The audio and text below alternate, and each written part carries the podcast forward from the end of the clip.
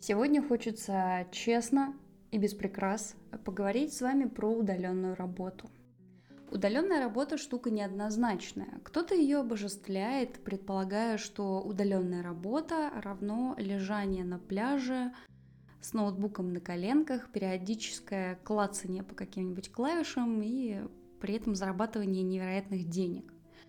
Кто-то попробовал удаленную работу, понял, что у него не получается собрать себя воедино, заставить себя работать, и ему комфортнее офис. А кто-то вообще ненавидит удаленную работу, потому что, ну, как это так вообще работать дома? Вы что, с ума все там посходили, что ли? Я дома живу, я дома не хочу еще работать. Ну, а кто-то, как я, фанат удаленной работы. Поэтому да, мнение о том, хороша или нет удаленная работа, существует довольно много. Поэтому я сегодня предлагаю вам с вами, нам с вами разобраться, э, какие плюсы и минусы есть у удаленной работы и как сделать удаленную работу эффективной.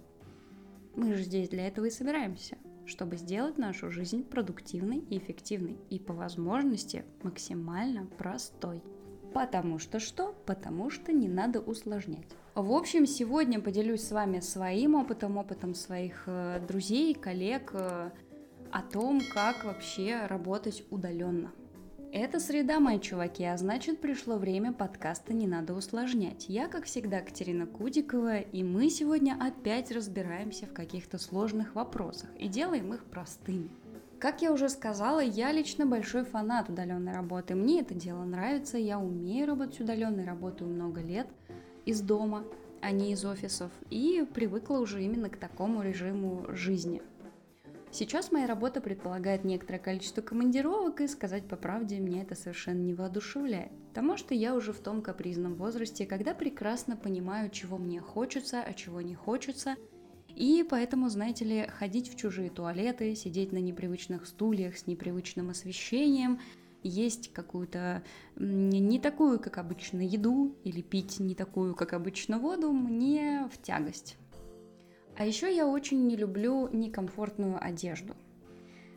Самый лучший вариант э, рабочей одежды для меня это пижама или треники, но почему-то, когда ты руководитель, приходить на совещание в пижаме считается мавитоном. Я считаю, что это несправедливо. Надо менять этот подход. В бытовом плане удаленная работа это просто топчик, потому что ты самостоятельно для себя определяешь, каким будет твой офис. Будут, будет ли там кофе, будут ли там печеньки. При желании можешь вообще печеньки заменить на пельмени, и никто тебе не запретит это сделать. Ты можешь пить чай в любом количестве, в любое время, а можешь кофе, а можешь компот. Что вот душа твоя пожелает, то ты и можешь сделать. То есть ты самостоятельно определяешь, где будет твое рабочее место. И вот с этим, кстати, обычно связан первый миф про удаленную работу. То, что я уже говорила.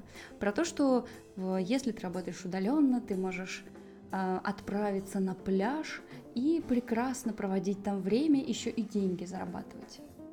Обычно это не так. Если ты вместе со своей работой уезжаешь куда-то на юг, к солнцу поближе, то, скорее всего, когда люди, с которыми ты поехал, будут развлекаться, купаться, отдыхать, вкусно кушать и пить, ты будешь судорожно искать Wi-Fi, чтобы закончить свои задачи.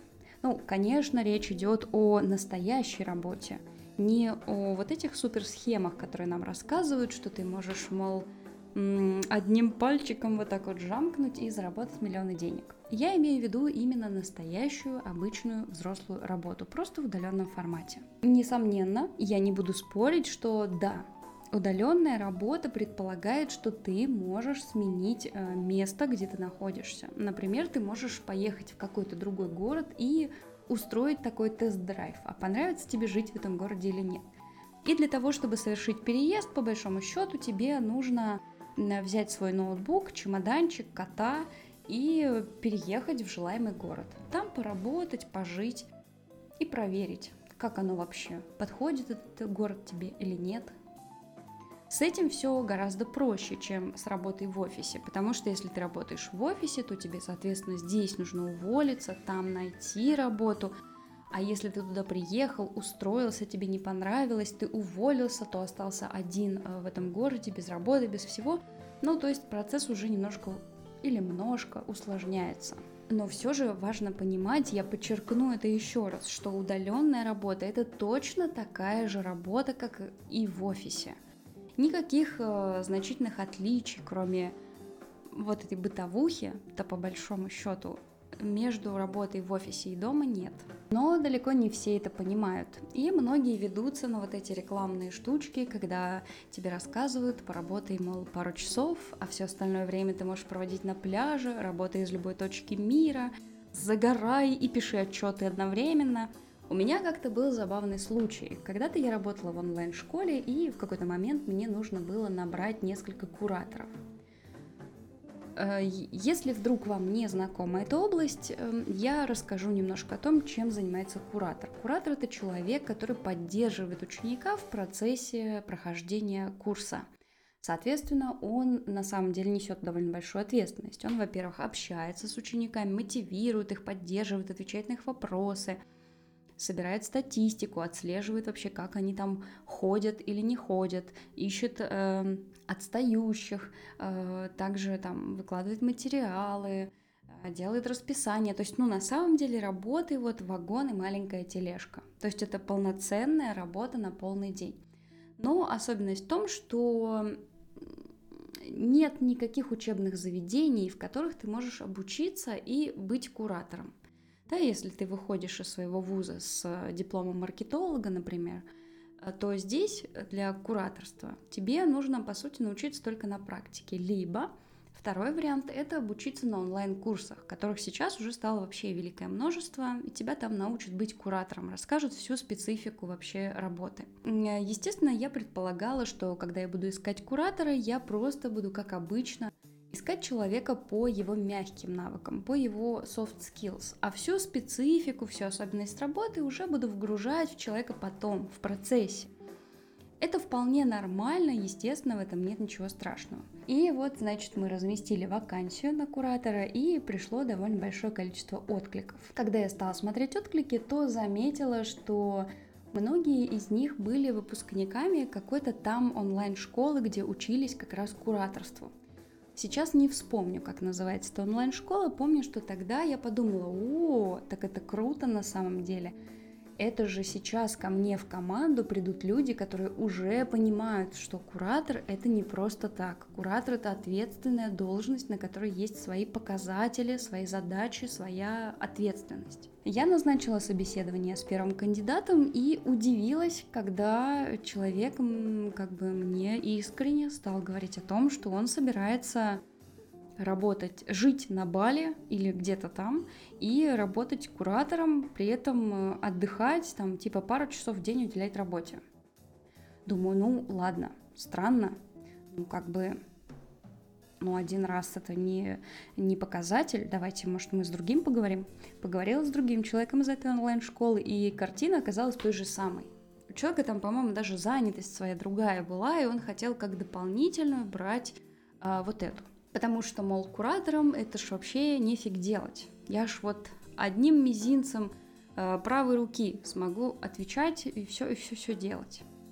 Окей, ладно, думаю, ну подождите, может быть, мне просто так попались люди, ну вот так совпало, это может вообще просто совпадение. Собеседую третьего человека, и тут вы не поверите, та же самая картина. Третий тоже уверен, что работать удаленно это не работать. Короче, сделала я вывод, что онлайн-школа присела плотненько на уши своим ученикам, э, просто продала им продукт и рассказала о том, что удаленно работать – это не работать, это отдыхать. Такой ерунды нам рассказывают достаточно много, и важно понимать, что большая часть вот этой фигни, которую нам втирают, она необходима только тем, кто продает – потому что они пытаются зацепиться за наши с вами какие-то желания, да, но все мы, давайте уже честненькими будем друг с другом, все мы хотим поменьше работать и побольше зарабатывать. Это нормальное, естественное желание. И, конечно же, на этом нашем нормальном, естественном желании кто-то просто зарабатывает, рассказывая нам красивые сказки, в которые мы верим. а верим мы в них, потому что нам хочется в них верить. Есть еще один такой распространенный миф про удаленную работу, что удаленная работа прекрасно подходит для мам с маленькими детьми. Рассказывают обычно это все примерно так, что, мол, если у вас маленький ребенок, который требует много времени, у вас есть дом, при этом, э, в котором вы тоже что-то делаете, при этом вы хотите самосовершенствоваться, уделять время себе, мужу, семье, друзьям, знакомым, хобби и тому подобным, Ищите удаленную работу, она будет занимать пару часов в день, совершенно свободный график, всегда, в любой момент, вы можете сами выбирать, когда вы будете работать. Э, я искренне надеюсь, что на самом деле такая работа действительно существует, и есть варианты работать пару часов в день и зарабатывать достаточно денег. Но чаще всего лично я встречалась с работой, которая эм, настоящая. Она требует э, включения, она требует ответственности, в ней есть дедлайны, коллеги, созвоны, задачи, все атрибуты настоящей взрослой работы. И самое гадкое, что эту работу приходится работать. Ты не можешь просто так всем сказать, что ты ушел на половину дня и усвистеть куда-то по своим делам, а потом, ну, когда будет вдохновение, что-то сделать. Приходится работать, ребят. Очень несправедливо, я считаю, но, но такова жизнь. Ну да ладно, с мифом разобрались, давайте все-таки перейдем уже к части а как сделать работу эффективной? Как вот сделать так, чтобы твоя удаленная работа была вполне себе нормальной, полноценной работой? Да, это точно такая же работа, как и работа в офисе, со своими плюсами и со своими минусами. Возможно, в бытовом плане она более комфортная, если вы правильно все э, выстроите и оформите. Но, возможно, опять же, что для кого-то в плане мотивации и проведении границ между работой и отдыхом, и домом здесь будет э, менее приемлемо все. Ну давайте разберемся, ладно, давайте предметно поговорим о том вообще, как сделать удаленную работу эффективной. Проблема в том, что дома многие из нас более расслаблены. Это очень сейчас странно говорить на самом деле, потому что дом как бы существует для того, чтобы там расслабляться. Ну, мой дом, моя крепость, все дела. Но ладно, мы же говорим об этом в разрезе удаленной работы, поэтому логично, да, дома мы с вами более расслаблены, мы хотим э, дома отдыхать, а работать мы дома не хотим. Это вполне тоже наша естественная потребность и желание. Не зря же мы заводили себе дом. Не для того, чтобы там напрягаться. Так вот, первое, что вам нужно сделать, если вы хотите э, поднять эффективность своей удаленной работы, это обеспечить себе нормальное рабочее место – не делать так, как э, пишут в пабликах, в рекламах, на баннерах. Не работать, сидя на диване, согнувшись в три погибели, скрючившись, как, как не знаю даже кто, как крючочек какой-то. Не надо так делать. Это работать на диване, блин, некомфортно, давайте честно.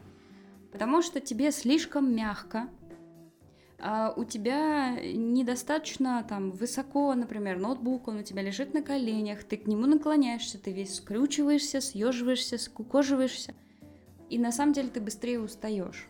Поэтому вот вестись на вот эту всю лабуду рекламную про то, что работай на диване и будет тебе счастье, вот я прям вот вам крайне не советую. То же самое с работой лежа на кровати. Это, это в кино красиво, когда героиня сидит такая на кровати, и она такая занятая, и у нее вот прям вот нет другого времени, чтобы поработать, ей срочно нужно закончить какую-то работу. На самом деле работать на кровати тоже некомфортно и непродуктивно, что немаловажно.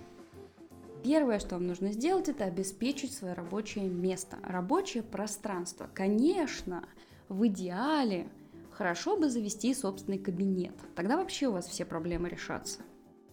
Но я прекрасно понимаю, что возможность завести свой кабинет есть не у каждого. Поэтому давайте шагнем немножко на уровень попроще. Если у вас есть возможность э, поставить себе рабочий стол, за которым вы будете работать, не кушать, не там, что еще за столом делать, гладить, а вот именно рабочий стол, который будет только вашим, только рабочим. Э, вот он, островок э, занятости вашей.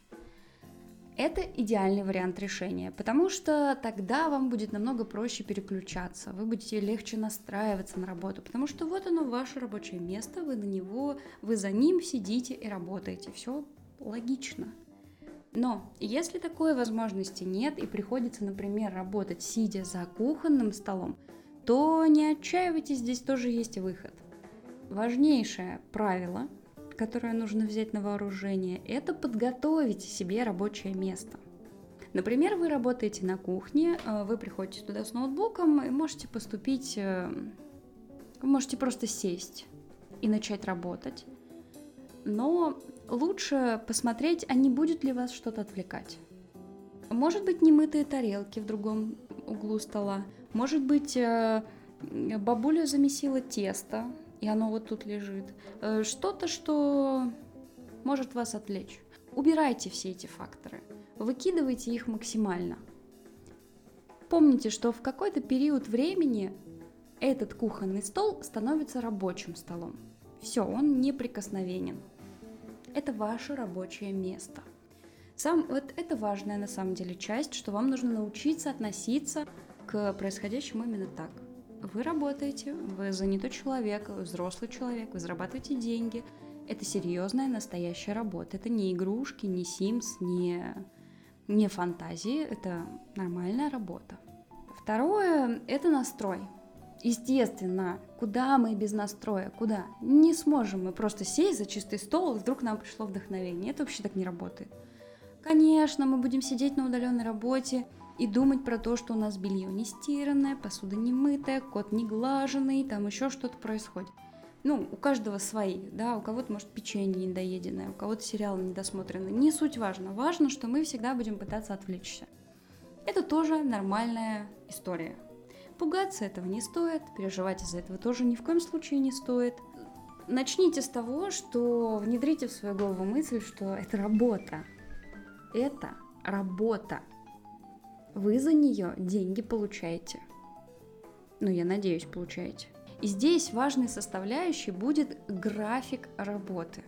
Чтобы вам было проще настроиться на то, что в какой-то период времени вы заняты, э, а в какой-то период времени вы должны переключиться и уйти э, обратно домой в своем же доме, я рекомендую соблюдать график работы. То есть, во-первых, у вас должно быть четкое время, когда вы работаете. Условно говоря, там с 9 до 6 вы понимаете и отдаете себе отчет, и что вы в это время заняты на работе. При этом, например, с 13 до 14 часов у вас обеденный перерыв. Значит, можно покушать, сходить прогуляться, переключиться и потом вернуться к работе с новыми силами. И еще один важный момент, я рекомендую вам внедрить э, для себя какие-то якори, триггеры, не знаю, как это правильно назвать, какие-то вот штукенцы, которые будут вам давать четкое понимание того, что вот произошло начало рабочего дня и произошел финал рабочего дня. Можно сделать это, например, с помощью проходного гудка. Один гудок начали работать, два гудка закончили. Шучу, конечно. Например, как вы приходите в офис обычно? А вы приходите и наливаете себе кофе. Вы садитесь за стол, включаете компьютер, пьете кофе, что-то делаете. Вот оно, ваше, ваш такой утренний ритуал для начала работы. Также вы заканчиваете свою работу, вы выключаете компьютер, одеваетесь, собираетесь, идете в процессе э, дороги домой, там вы как-то переключаетесь на режим дома. Вот он финал вашего рабочего дня. Здесь можно сделать то же самое. Например, вы с утра э, встаете, открываете ноутбук, вы наливаете кофе и занимаетесь как, какой-то определенной задачей, которая повторяется у вас изо дня в день. Например, проверяете почту. И это ваш такой триггер начала рабочего дня. А зафиналить рабочий день можно, скажем, составлением плана или подведением итогов прошедшего дня. То есть вы э, подвели итоги прошедшего дня, Закрыли ноутбук, вы молодец, теперь вы дома. Ну и, конечно, хорошо, если вам сложно переключиться быстро из режима работа в режим дом, то хорошо бы, когда вы закончили работать, вы, например, можете сходить прогуляться или, не знаю, полежать на диване, полистать какие-нибудь соцсети. То есть, ну вот как-то какое-то себе дать время стабилизироваться, помолчать, может быть, а может наоборот поговорить. Ну, то есть сделать что-то, что ярко и однозначно зафиналит ваш рабочий день. Ну и самое главное и самое сложное в том, как сделать работу эффективней, удаленную работу эффективней, это договориться с домашними, со всеми, кто живет рядом с вами и присутствует в процессе вашей работы, договориться, что вы заняты, вас нельзя отвлекать и вам нельзя что-то рассказывать прямо сейчас, нельзя вас спрашивать или просить что-то сделать, и потому что вы на работе. Обычно очень сложно бывает договориться, например, с людьми старшего поколения, для которых удаленная работа это нечто неизвестное. Это что-то, что для них непривычно. Не стоит их винить в этом, потому что для них это действительно какая-то совершенно новая э, история, поэтому возможно, что им кажется, будто сидеть за компьютером, смотреть в текст это вообще не работа. Э, работа это по-другому. И тут вам придется включить э, весь свой потенциал к переговорам и быть максимально крутым дипломатом, чтобы договориться, что вот вы в этот момент работаете. Ну и, конечно, очень сложно договориться с детьми и животными, потому что они почему-то обычно вообще не хотят понимать, что ты занят. Их это почему-то не волнует, эгоисты какие. Вот я, например, с котом до сих пор не договорилась, что я не могу, не всегда могу его погладить. Иногда мне приходится зарабатывать деньги ему на корм. Вот это, мне кажется, вообще самая сложная штука договориться с теми, кто вокруг тебя, что ты теперь работаешь. А я прощаюсь с вами до следующей недели. Пока-пока. Чик-чик-чик-чик-чик-чик.